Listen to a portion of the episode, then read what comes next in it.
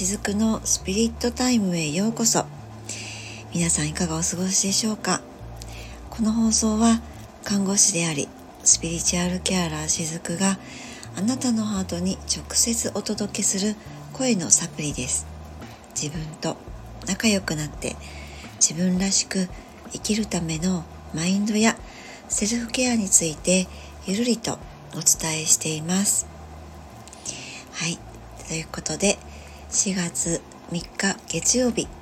いかがお過ごしですか、えー、もうこの時期はですねあちらこちらで入園式とか入学式とかあってるみたいですね。あのー、最近本当によくこう新しいランドセルをね借るって、えー、ちょっとこう清掃であのそういったこうよく見かけます。あの多分ね、えー、何でしょうこう写真館写真館っていうんですかねフォトスタジオ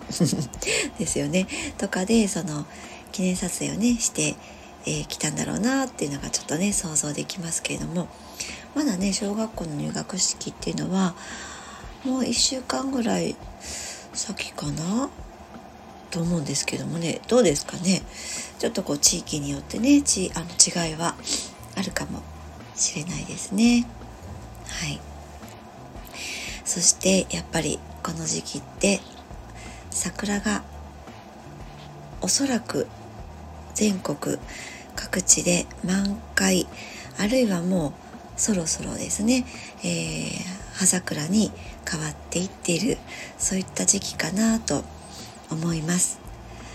あの桜って本当にねあのその時期って短いですよね。まあ、短い年は1週間ぐらいでも早く散ってしまったりとかですね。その天候の関係でね、まあ、今年は私のこの住んでいる福岡は割と長く、えー、咲いているのをね楽しませてもらっているなという印象があります。皆さんのお住まいの地域はどうでしょうか？はい。ということで、えー、もう4月に入ってまいりましたけれども心についてお話をしたいなと思います。まあ、普段からこう感情のこととかはですね、えー、割と重きを置いてお伝えはしているんですけども特にですねこの4月は、えー、卒業シーズン入学シーズンってそういうのがこうなんだろう割と短い期間の中に終わりがあって始まりがあってっていうそういう時期ですよねこの3月から4月にかけてっていうのはですね。でやっぱりそういった、えー、環境の変化っていうのは私たち人間のこの心にとっていろいろな影響をやっぱり及ぼすと思うんですね。それは、うん、一見ちょっとしんどいなと感じるものもあると思いますしあるいはそのしんどいなっていうところから必ず抜け出していくタイミングっていうのもやっぱりあるんですよね。ずっとしんどくてずっとこうなんか深いところにね深くて暗いくて寂しいところにいるはずはないんです。人生長い目で見るとずっとそういうところにいるっていうことはないはずなんですね。なので、まあ、そういったこういわゆる過渡期にねいる時って環境が変わっているから何かその環境の変化についていこうついていこうってして目に見える形で何か動こうとしてみたりとか解決してみたりっていうことを割とねしがちかなとも思うんですけれどもそういった時こそ心っていうものに向き合えるチャンスかなと思ったりもするんですね。もうそういったことってこの世界中がねコロナ禍になった中で多くの方がきっと気づかれていることだとは思いますなんかねこれまですごくアクティブすぎるほどに動いてきた私たちがいてですねでそれってすごく多動すぎてねみんなが多動すぎてそしてなんかそれってこう自己犠牲的な中で生まれた経済が回っていたみたいなねそんなところにふと気づいた方もきっとね多くいらっしゃるのかなって思ったりするんですね。だからこそふと我に返って何か自分の中に置いてけぼりになっているものがある気がするってね。そしてそれは心なんじゃないかってね。そんな風に、えー、私自身も感じたこのコロナ禍だったので、えー、この4月からねえっ、ー、と一つ講座をね始めてみたりもしたんですね、まあ、自分を生きるっていうことで、えー、講座を始めているんですけどもそういったこともありましてこの4月は心というものをメインにお話をしていきたいなと思います。はい。はい。で、えー、今日のお題はですね。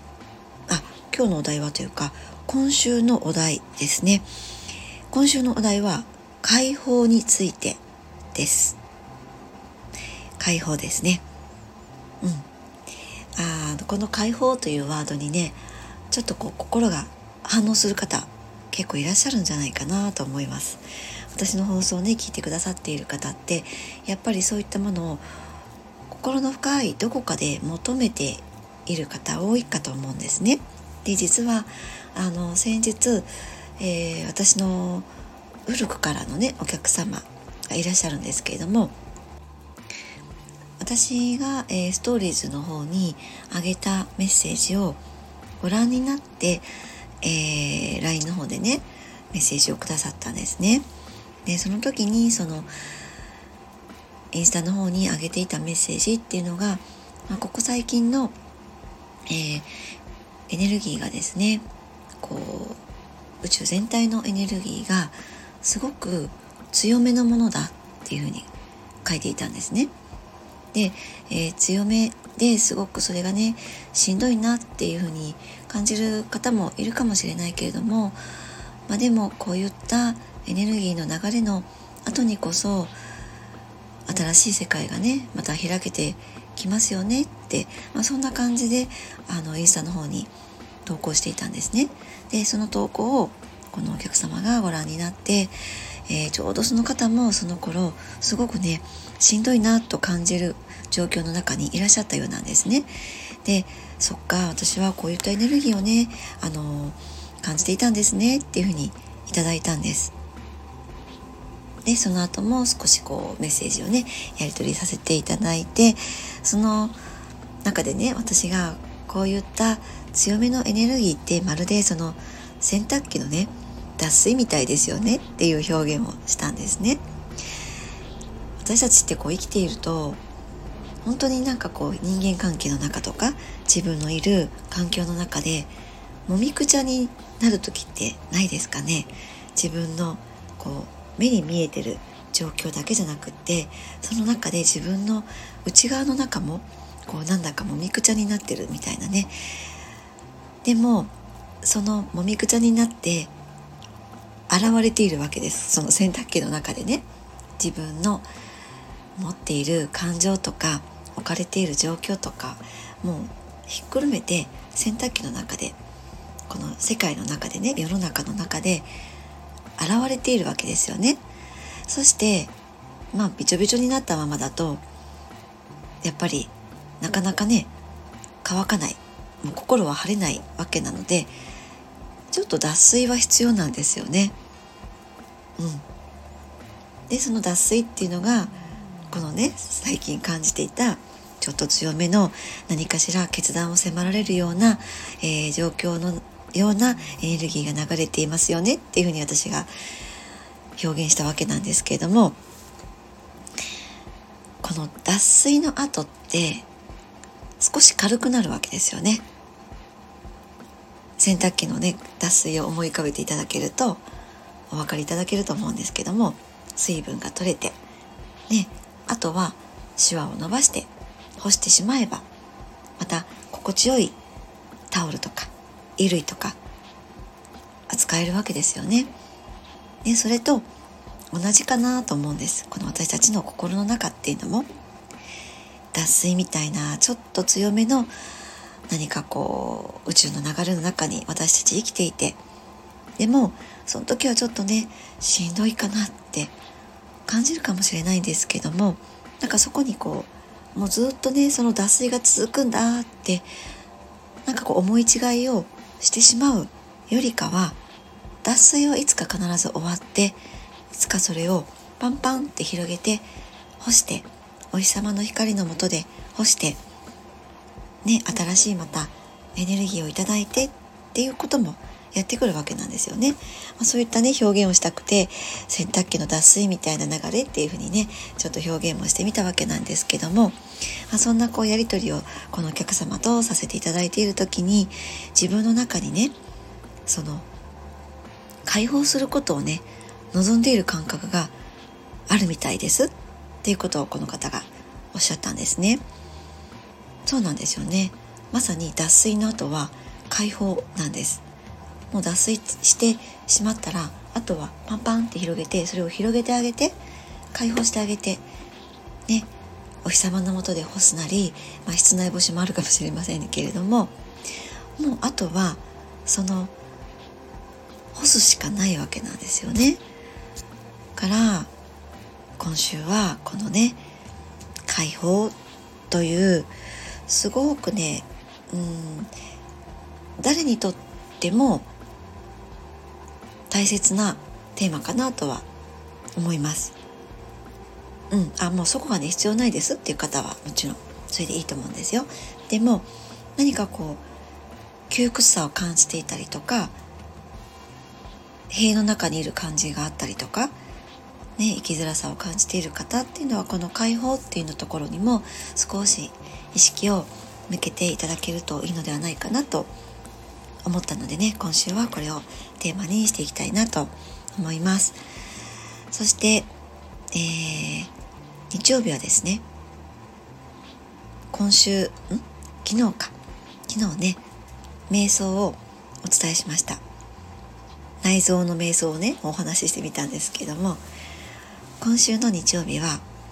また瞑想をやってみたいなと思います。この解放つながりでやっていけるかなと思っているので是非あの今週もね聞いていただけると嬉しいです。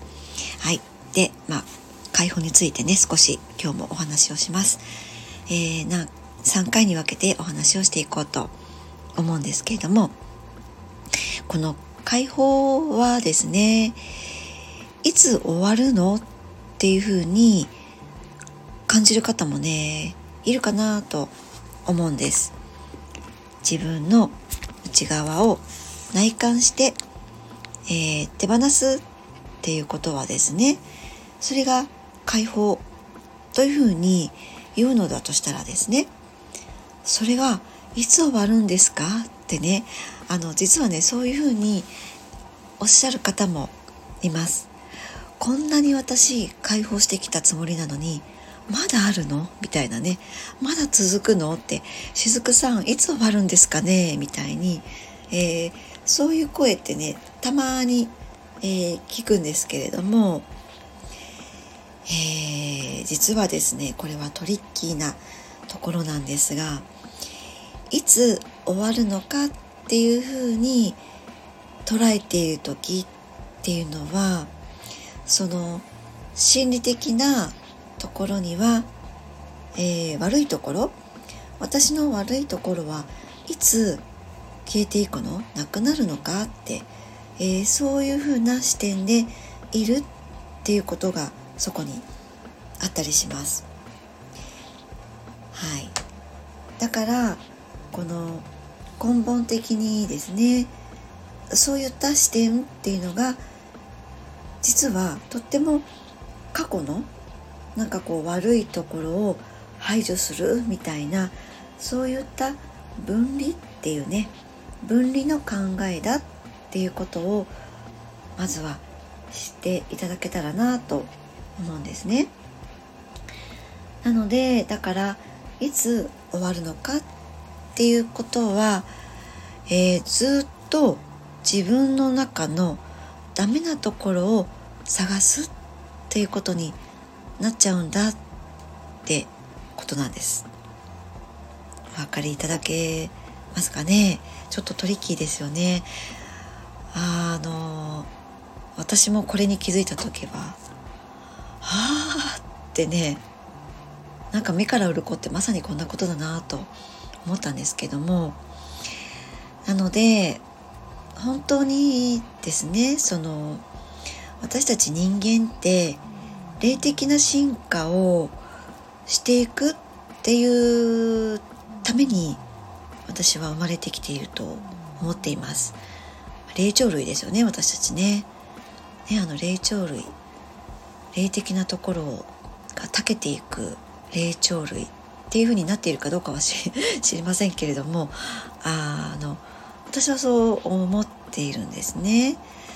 だからその行けるところまで行きましょうよってもうなんだろうゴールって生きている間はないのじゃないかなっていうふうにも思うわけなんですよ。ずっとずっとまあ自分が諦めることを選択するまで歩き続ける。ああもちろん途中休憩してもそれはありだと思うんですよ。ずっと歩きっぱなしだったらね疲れますのでね。でも立ち止まることをん？立ち止まり続けることを選択しないっていうのが霊的進化かなと思うんですね。うん、あの立ち止まることも必要な時もあると思うんですけれども、うん、ずっと行けるところまで行きましょうよっていう、まあ、そんな感じなのかなっていうふうに、えー、個人的には思っています。うん、でも、まあ、いつ終わるのかっていうふうにその何かね終わらせようっていうふうにする人も、まあ、それはそれでありかなっていうふうにも思います。何が絶対でっていうことはもうその人の中にしかないものなのでですね。うん、であその解放に向かう時ってこの霊的進化っていうのが必ずあると思うんですけれどもこのじゃあ霊的進化ってどれぐらいのスパンがね期間がねあるのかなって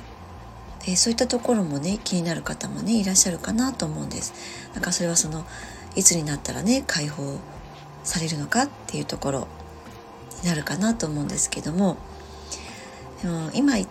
いましたようにそのずっとは続くんです。生きている限り。でもそのサイクルっていうのは確かにあるかなと思うんですね。でそれは人によって違うかなとは思います。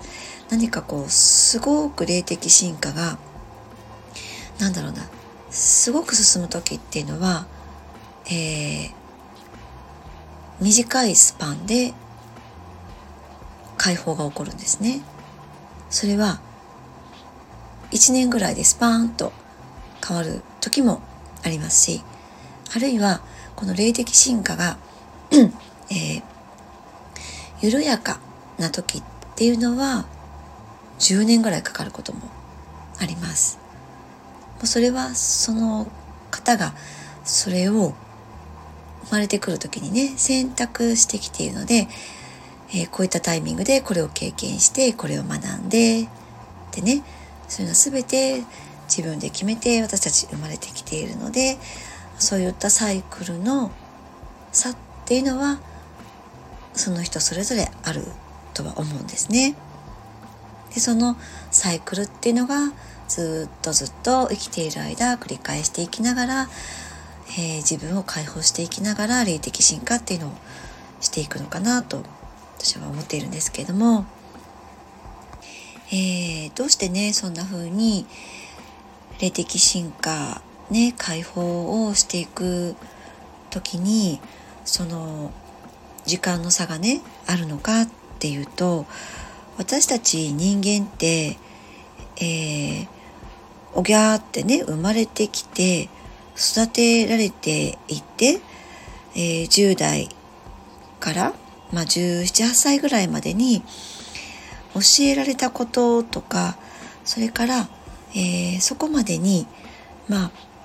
うーんこういうもんなんだっていうふうにね人生ってこういうもんなんだっていうふうに決めたこと自分が決めたことをですね、えー、例えばそれはあ私は愛されていないんだとかね何をやってもダメなんだとかね、えー、いろんなこう私っていうセルフイメージっていうのが根付いていきますよね。それが1718歳ぐらいまでに、えー、ついていくかなと思うんですけども。そうするとそれをずっと一生死ぬまでやるんですね。基本的にはね。私たちってね。なのでやっぱりその癖ですよね。長年の癖です、えー、固定概念ね観念ネガティブな決めつけでねそういうものがずっと自動的にね自分の中で、えー、作動しているような状態になるんですね。うん、だから本当に本人が、えー、こんなところから私はもう抜け出したいんだとかねあるいはその進化したいんだみたいなねそういった強い意志がいるんですね。